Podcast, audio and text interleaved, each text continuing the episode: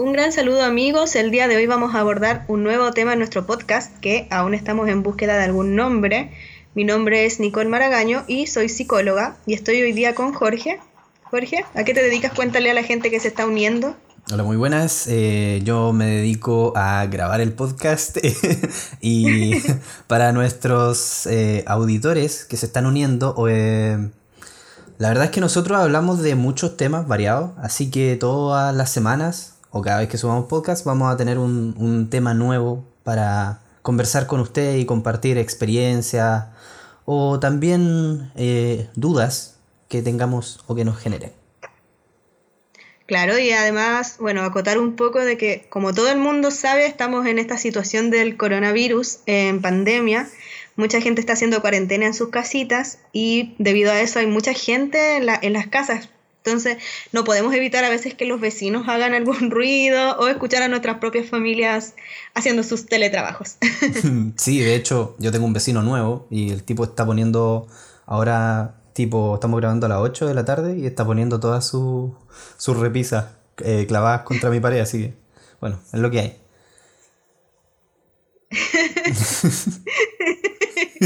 Lo que hay. Es lo que hay. bueno, ya eso será para otro capítulo más sobre psicoterapia, De, clavos en la pared. Clavos, claro. Bueno, lo que vamos a hablar el día de hoy es sobre los juegos de infancia. Vamos a viajar un poco en el tiempo hacia atrás y recordar de cuando éramos más chiquititos y cómo esto ha ido más que nada influyendo en nuestra vida, cómo eran esos recuerdos tiernos que uno tenía de cuando salía a jugar a la calle, no sé si tú eras más de casa, jugaba más con los amigos en la callecita, no sé si no, nos quieres contar tú primero cuál es tu experiencia respecto de los gustos que tenías cuando eras chiquitito.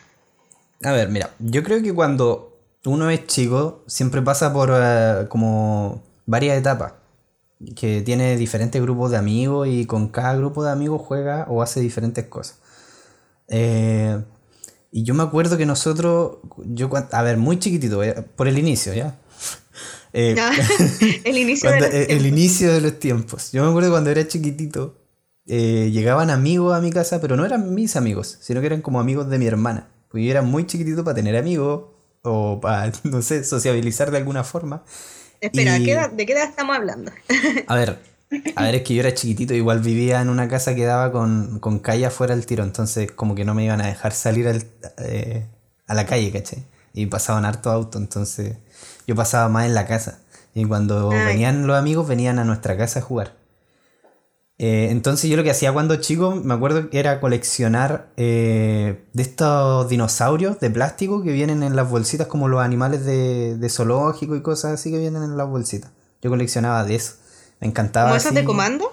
Sí, como los monitos de comando. De eso yo, yo juntaba así, lo, ordenaba por especie eh, y por tipo de alimentación, ¿cachai? Si eran herbívoros, omnívoros o carnívoros, los ponía en uno u otro lado de la mesa. Y así me entretenía. Tenía miles de eso. Mm. Mm. Bueno, podríamos decir mucho sobre su personalidad respecto a lo que está contando. bueno, yo igual cuando era chica eh, jugaba harto con dinosaurios. Me acuerdo que cuando yo tenía 5 años nació mi hermano entonces, cuando yo era más chiquitita, mi papi siempre me compraba como muchos tipos de juguetes, pero como nació mi hermano, empezó a comprar de estos Hot Wheels y también muchos dinosaurios, más de los que ya tenía. Entonces, jugaba mucho con dinosaurios y con los autos Hot Wheels. Y además tenía dos tortugas y me acuerdo que les compramos una pecera más grandecita, de estas de vidrio. Entonces yo metía los dinosaurios adentro y hacía como una especie de, de Jurassic Park no sé si ya había salido de la película o no en esa época, pero hacía como eso, esa cosa dentro de la pecera, les ponía tierra y ponía los dinosaurios y las Barbies iban desde afuera a visitar como ese parque oh, temático que yo creaba. Qué entretenido, tipo, tipo maqueta, algo así. Suena, suena re entretenido igual. A eso eh, jugaba en algunas ocasiones, o sea, relacionado con tus gustos, más que nada con los dinosaurios. Yo creo que los dinosaurios es algo súper característico de la infancia. Sí, de los niños, sí. mis sobrinos tienen libritos, dinosaurios. De hecho, eh, el último que me compré, que igual me lo, o sea, que me lo compré, entre comillas me lo compró mi mamá, el último que cateté a mi mamá para que me comprara, me lo compré relativamente, a ver, no hace poco, igual tenía como 11 años, pero eh, se lo heredé a mis sobrinos, ¿cachai? Entonces algo que, que igual trasciende la, a la edad y es, contemporáneo a cualquier época. Los dinosaurios son como algo re interesante, animales extintos, fósiles, eh, como dragones, por así decirlo, que animales fantásticos, ¿cachai? Que uno no ve comúnmente. Claro. Sí, eh, en realidad los dinosaurios da para hablar mucho sobre el tema específicamente, en cómo fue, uno a veces piensa lo increíble que debe haber sido que existieran en nuestro planeta y toda la historia. Así que daría mucho para hablar y creo que es, sí, es un juego muy significativo y que creo que mucha gente eh, lo ha jugado.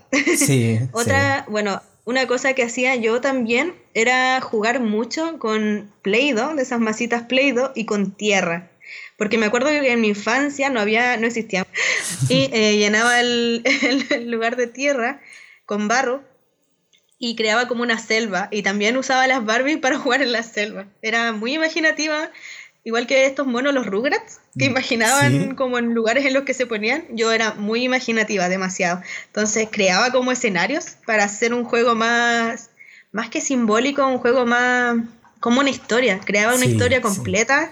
La, de la imaginación antes era fundamental para entretenernos. Era algo... Si uno no tenía imaginación, se, moría de aburrimiento. Si no se te ocurría nada que hacer, eh, no hacías nada. Así de simple. Muy importante. es verdad. Eh, y desarrollar eso. Ahora eh, creo que los estímulos son los que nos van desarrollando los niños. ¿sí? O debe ser otra forma de, de desarrollarse cognitivamente, pero eh, como que la imaginación era nuestro fuerte antes. Nosotros, yo me acuerdo que, no sé, estábamos aburridos con mi amigo y decíamos, ya, eh, ¿alguien tiene una pelota? No, había una botella, la empezábamos a patear. O los arcos, los arcos no era necesario tener una multicancha o una cancha en donde jugar, sino que dos piedras, dos polerones. Eh, un poste y un polerón, una cuestión así, formaban un arco. Siempre teníamos donde, donde patear la pelota. Entonces creo que la imaginación es, algo que nos salvó a muchos en momentos en que no teníamos nada que hacer. Eso mismo de jugar con tierra es algo súper sano, según yo. Sí, además que, eh, bueno, en general nosotros nos caracterizamos por ser personas más creativas. El otro día con unos compañeros de trabajo conversábamos eso, que como nuestra generación es muy buena en temas creativos y además maneja un poco la tecnología. Entonces estábamos justo en una era en la que podemos crear más cosas, inventar nuevos proyectos, etc. Entonces tiene que ver con nuestra infancia, con la forma en la que nos divertíamos, cómo jugábamos. Yo me acuerdo que tenía unas muñequitas que nunca me he podido acordar el nombre, pero eran parecidas a las Polly Pocket. Y tenía toda la ciudad y también jugaba como a, crear ciudades. Siempre me ha gustado estos juegos de crear ciudades, de hacer como escenarios. No sé por qué me gusta tanto. Yo creo que por eso, así como cuando yo estaba más vieja, jugaba mucho a los Sims, como organizando la casa. ¿A los Sims? Sí, es que los Sims es como un, clásico. Así. Yo creo que todos hemos jugado o conocemos los Sims. Sabemos más o menos de qué se trata. Eh, a ver, yo con mi amigo lo que hacía, porque yo antes no tenía el, computador en la casa. Ah, es que antes, como que las tecnologías no eran tan asequibles. Entonces, como que. Es que no habían llegado a Chile. Si yo me acuerdo cuando yo era chiquita, recién estaban llegando como el Windows 96. No sé si existe o lo inventé, pero el 98 el sí. El 98 sí. Eh, a ver, yo me acuerdo que para para jugar a algo en un computador o... Mira, lo más cercano a la edad, cuando yo tenía, no sé, 5, 6, 7 años, era eh, ir a un lugar donde te por 500 pesos, no sé, te daban una hora o media hora de, PlayStation 1. O, o no sé, eh, nos juntábamos en la casa del amigo que tenía la Nintendo. O, o no sé, jugábamos en el computador de del trabajo del papá, una cuestión así. Entonces era como eh, para jugar en esos tiempos eh, con las tecnologías que, ojo, nos fascinaban porque era como, oh, y el Mario Bros. Y todos íbamos a la casa del amigo que tenía el Mario Bros. para jugarlo. Era re loco. Eh, y era muy inasequible, entonces después más adelante, ya cuando tenía como 12 o 13 años, que fue algo que yo creo que a los cabros de esa edad nos llamó mucho la atención y por eso igual ayuda a que eh, se abran nuevos mercados y todo eso, porque igual influye los gustos que uno tiene de chico en después lo que los gustos y lo que compra siendo grande. Claro. Por ejemplo, eh, respecto a lo que tú cuentas, yo soy un poquito, un poquito más grande que tú y me tocó ver aquí, en, al menos aquí en Chile, cómo fue llegando la tecnología de los videojuegos. Obviamente ya había salido mucho antes en otros países que son como más avanzados, entre comillas, porque antes no había tanta globalización con el tema del internet. Entonces recuerdo cuando era chiquita mi papá me trajo un Atari, que es, uh, seguramente estaba cuando él era, era, más joven, pero justo lo empezaron a vender en Chile como mucho después. Eh, recuerdo que mi papá me, me, trajo un Atari, entonces seguramente eh, eso ya existía cuando él era más joven pero llegó a Chile muy tarde y, para mí era increíble jugar como a los disparos. Sí, el Space Invader, o sea, a ver, yo jugué el Space Invader, igual era buenísimo. Yo creo que un clásico. Eh, Me encantaba jugar a Atari. El de ping pong también, ese, oh, era buenísimo. Y después de eso, me acuerdo que llegó con el, el Nintendo. Nintendo jugábamos a Mario Bros. y lo encontraba, pero un avance muy grande. O sea, poder manejar. Un gigantesco, así como que estamos, el futuro es hoy, bueno, sí. Cuando, en cambio, no sé, pues tú viviste la época de pasar de los cassettes a los CD. Sí. A, usar CDs para, para jugar. Claro, yo no sé, por la última pepa de la moda era andar con el Discman. El Discman. Así como, wow. Y andaba ahí. Y en el auto tenían así como la, cartuchera de disco llenísima. Tenía un cassette para conectar el CD al, auto. No sé si recuerdas eso, tuviste algún adaptador de eso, pero era, era no, muy... No, tuve ese adaptador. No, era... no, era súper divertido. O sea, eh, lo, yo creo que lo, lo fascinante es tener una de esas cartucheras y ver las películas, música, porque todo estaba en esas cartucheras, música, películas, de todo. Y algunas se rayaban, o sea, eso se, cuidaba como hueso santo, ahora no es como que, ah, ya, tengo el link, lo descargo o lo veo en internet, no. Tú cuidabas tus cositas porque si perdíais la película que ya habíais visto como 500 veces, la perdíais, si no la, no la volvíais a ver. Claro, era muy difícil acceder a eso. Sí. Y sí, yo me acuerdo que los disc, uh, Discman, em, tenían un, adaptador para el auto, porque los autos no traían radio CD. Uf, que soy vieja. Pero uno le ponía ese cassette que venía como con un cable. Y no sé cómo funcionaba, pero uno ponía el CD en el Discman y funcionaba perfecto en la radio del auto. Era, era muy genial. Mm. tecnología de punta. Tecnología de, punta. Y, eso es algo, es algo gracioso porque quizá uno piensa y no sabe cómo funcionaba esa tecnología antigua. O sea, a ver, debe ser más sencilla, más simple. Pero es como que ahora uno no sabe cómo funciona un teléfono completamente. Sí, y eso que lo, usamos al, al revés y al derecho, pero no sabemos cómo construir uno. Eh, Jorge, y tomando lo que me estás contando un poquito, eh, cuéntame un poco sobre, claro, uno siempre suele imaginar cómo funcionaban las tecnologías. ¿Qué pensabas tú de chico sobre la forma de funcionar de algunas tecnologías? A ver, yo era ñoño, pero no tan. Nunca fui inteligente, si era repado para mis cosas. A ver, mira, yo soy de los que cuando no tenía internet en la casa, eh, copiaba el, el el icono de un juego y lo pegaba en un disco y lo, después lo llevaba a la casa, ¿cachai? Me pasó como tres veces eso. Y no sabía por qué no funcionaba. O sea, ¿era, ¿eras un pirata en crecimiento? Era un pirata en formación, un pirata. y, y, de hecho íbamos harto al ciber. Yo me acuerdo que era como un panorama, juntar plata y ir al ciber así vamos al ciber dos horas y un día nos pasamos una tarde en el ciber con, los cabros, con los mismos que después jugaba la pelota, o al comando, que antes jugábamos al comando. O no sé, e, e, era como con ese grupo de amigos que hacíais de todo, la, la pandilla. Sí, yo, por ejemplo, me acuerdo, o sea, si me voy a muy chiquitita, cosas que pensaba yo así de la tecnología, entre comillas, era que cuando escuchaba algún CD en, los parlantes, la persona estaba como adentro del parlante hablando. Entonces de repente me daba mucho miedo.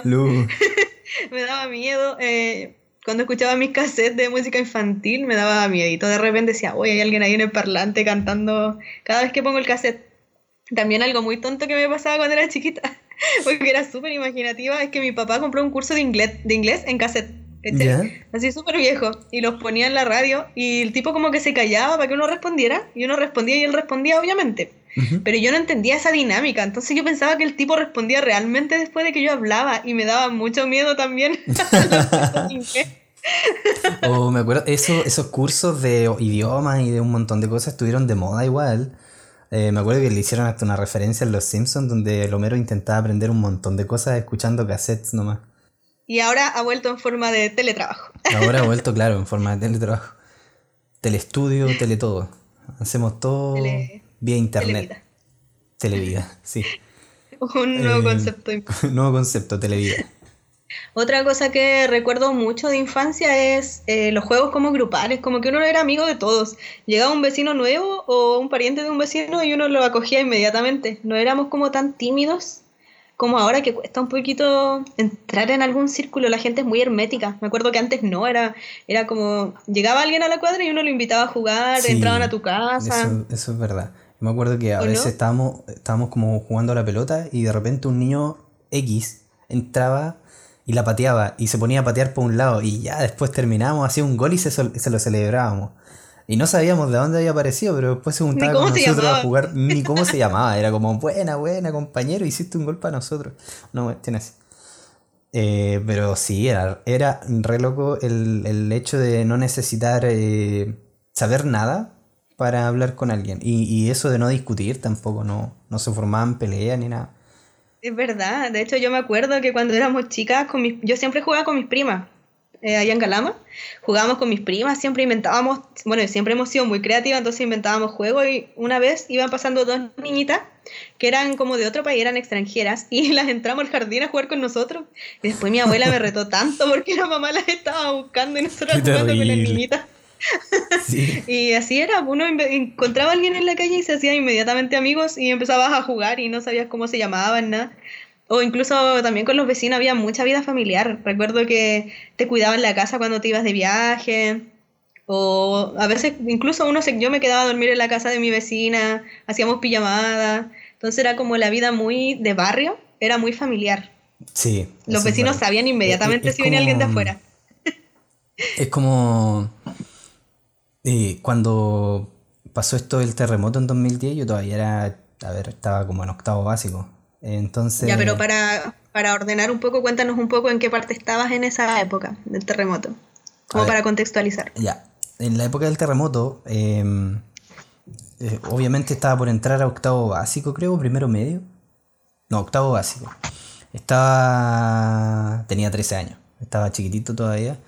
Eh, y hacíamos harto, harta vida de, de calle con mi amigo, o sea, salíamos hasta la a ver, no hasta tan tarde, porque igual yo vivo en un, vivía en un pasaje y no era peligroso, por así decirlo. Entonces estábamos hasta las 10, 11 de la noche a veces en la plaza que quedaba saliendo el pasaje y después nos entrábamos al pasaje.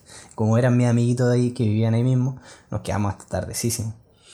Y para el terremoto ocurrió esto de que yo era el único que tenía Play 2 en ese tiempo. Entonces como que se me juntaban todos los amigos a jugar aquí en la casa o a veces hacíamos pijamadas en las casas de, los amigos, ¿cachai? Puede ser que yo estuviera durmiendo literal al frente de mi casa, pero la idea era hacer eso. Y, mira la, estupidez, pero llevábamos carpa y la armábamos dentro de la pieza y dormíamos dentro de la pieza en carpa jugando ¡Qué genial! Me encanta.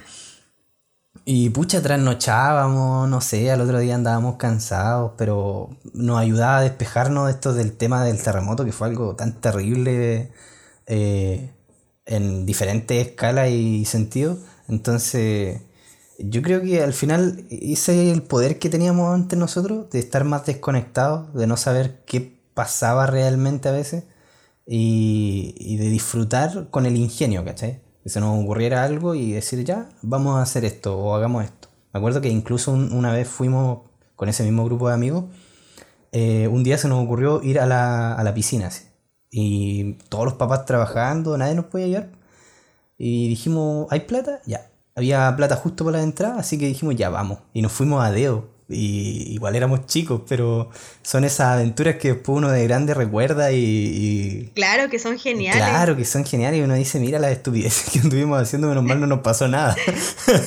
pero son esas cosas que, como te digo, después uno recuerda con, con cierto cariño. Sí, pucha, mi tata, por ejemplo, él es pescador profesional. Y claro, él tenía muchas carpas y cosas y yo recuerdo que igual, y pues no, llegábamos y yo me iba a quedar con mi tata allá en Calama y pescaba la carpa y la armaba en el living, sacaba la mesa, todo y nos armaba la carpa en el living.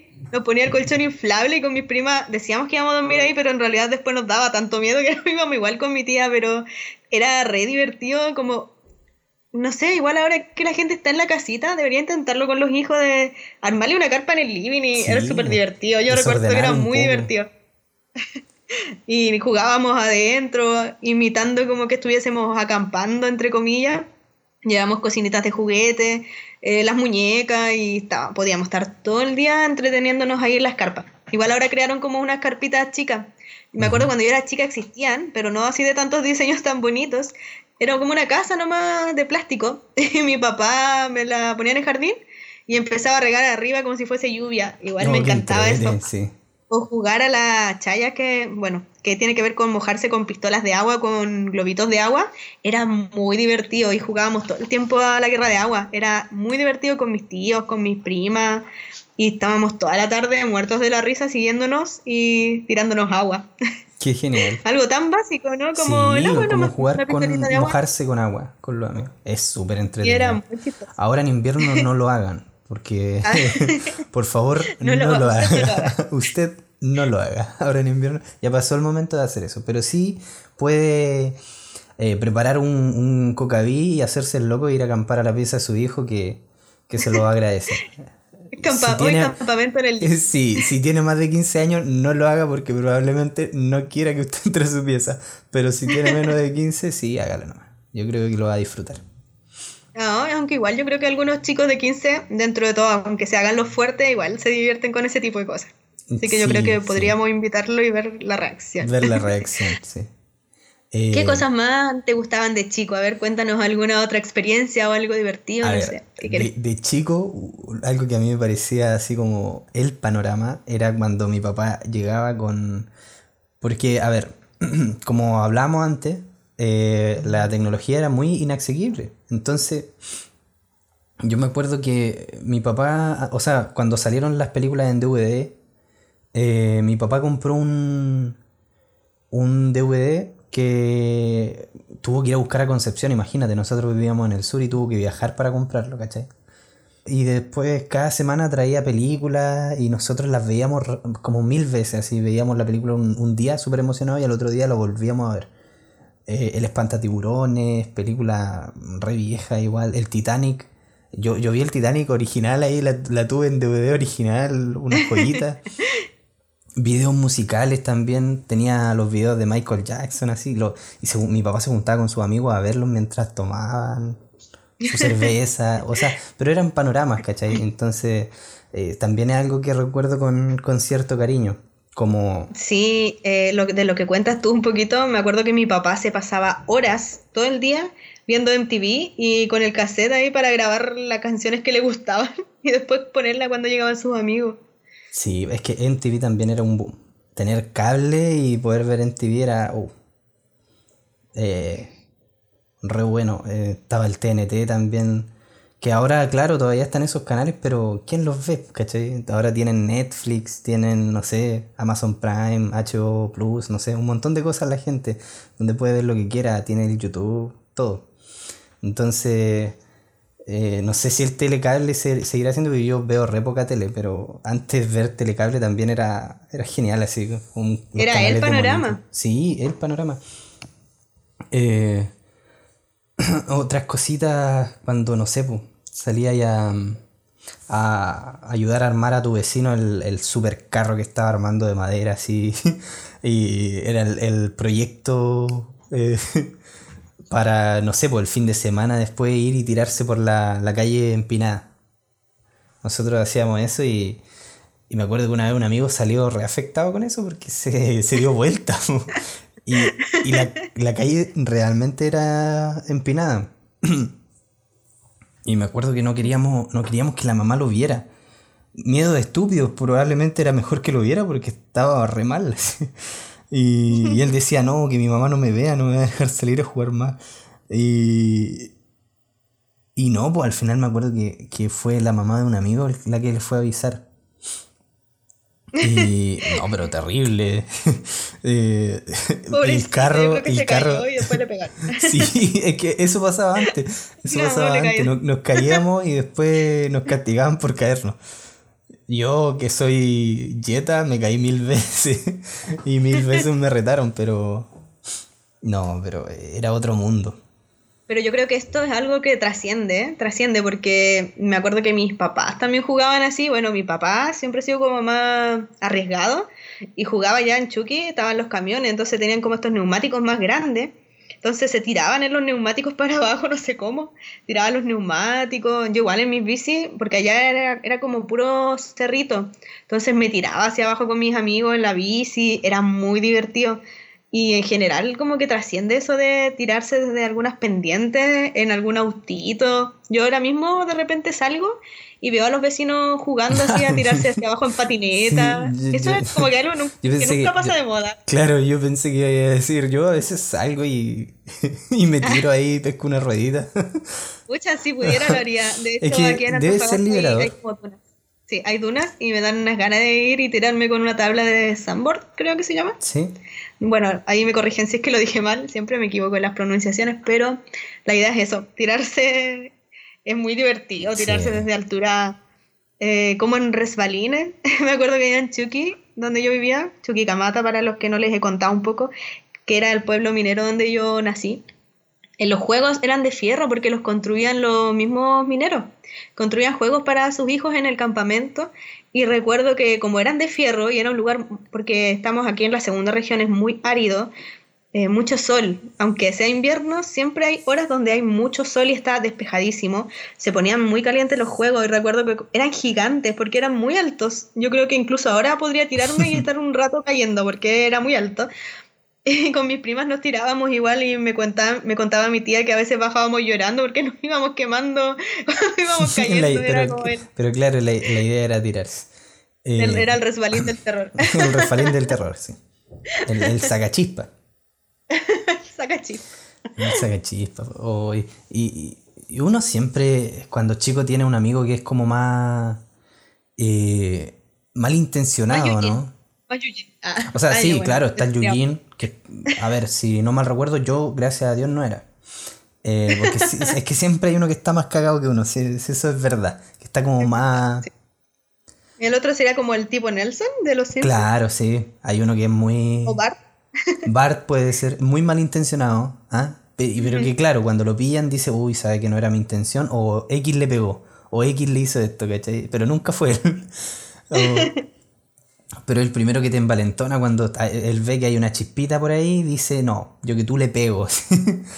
O- Sí. y si uno siempre tiene esos amigos que más que ayudarte, Son consejeros, pero consejeros del mal. Consejeros del mal, claro.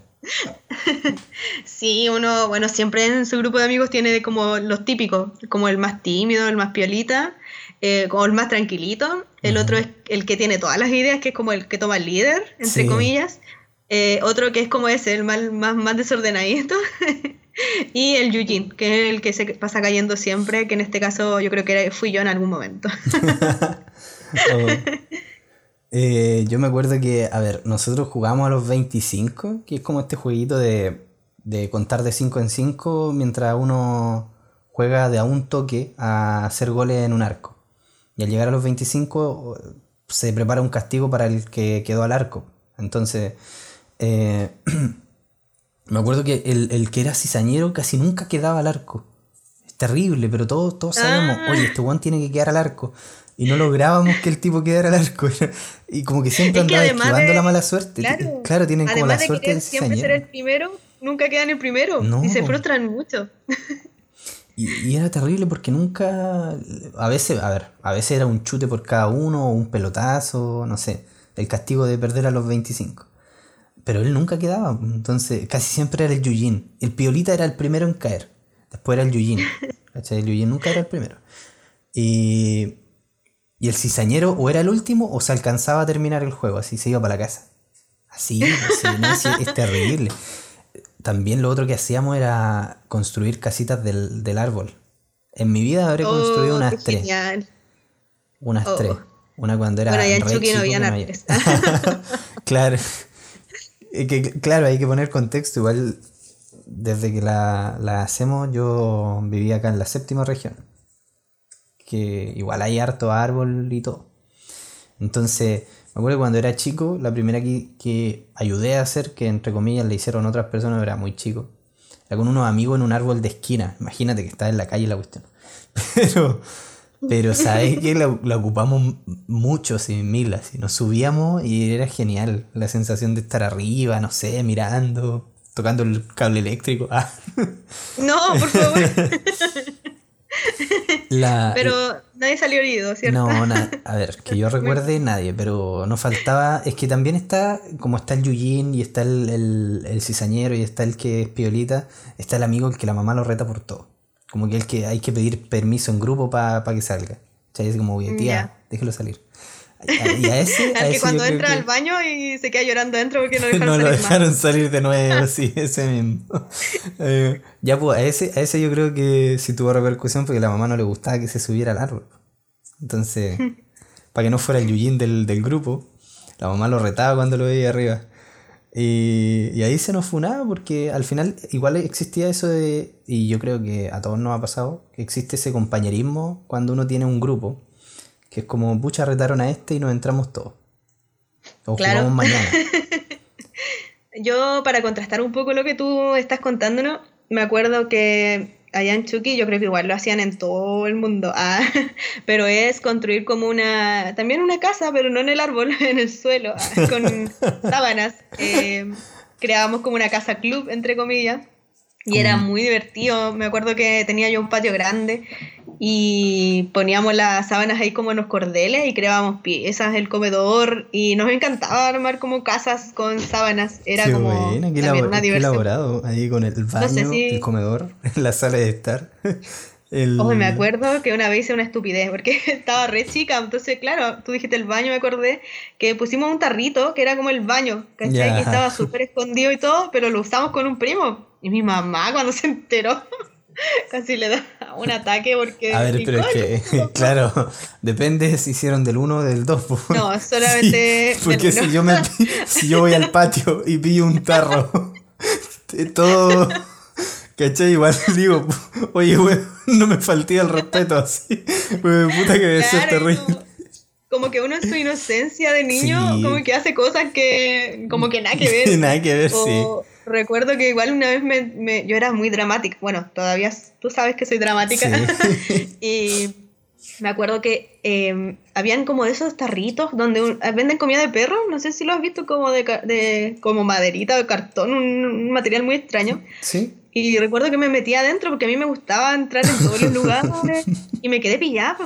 Y me puse a llorar y viene mi mamá y no me podía sacar. Y yo así, mamá, córtame las piernas.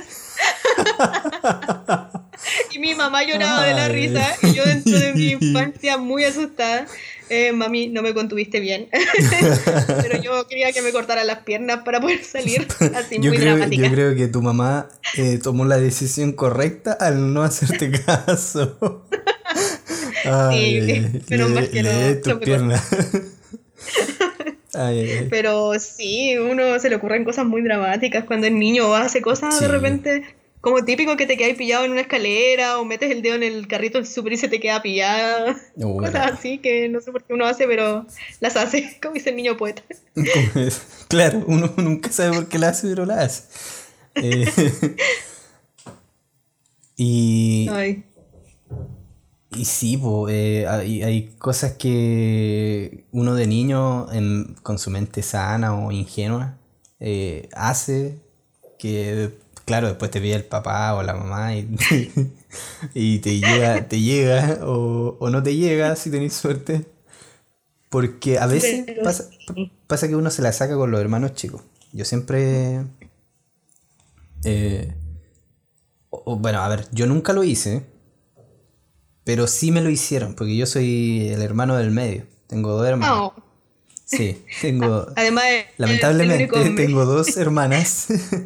Eh, la mayor y que me, me saca dos años nomás. Y la menor, que a, a ella le saco cinco. Eh, bueno, Jorge, pero no te adelantes, porque ese tema lo vamos a hablar en el próximo podcast. Así que ahí, hermano del medio, hermano mayor, hermano pequeño o hijo único con primos, te invitamos a enviarnos tus experiencias con tus hermanos para hablar un poco sobre las relaciones con los hermanos, quizás compartir recuerdos, que yo creo que es lo más entretenido que hay. Así que los invitamos a enviarnos por nuestras redes sociales, Facebook, eh, Instagram, por interno eh, un audio cortito con sus experiencias con sus hermanos, a qué les gustaba jugar o qué cosas, em, qué embarradas se mandaron. Y para cerrar este podcast, porque yo creo que ya quedó un poco más largo que el primero, vamos a cerrar con experiencias de nuestros, de nuestros oyentes de a qué cosas les gustaba jugar cuando eran pequeños. Así que eh, los dejamos con esto y nos despedimos. Un abrazo a todos. Hasta luego. Cuando era chico, me gustaba patinar con mis amigos. Siempre nos sacábamos la cresta, era bacán. Cuando yo era niña íbamos a visitar a mi abuelita eh, con bloques Lego, armaba así como casitas o castillos y cogía grillitos del jardín y los metía dentro del castillo. Y supuestamente esas eran como las casitas que yo hacía para los grillitos.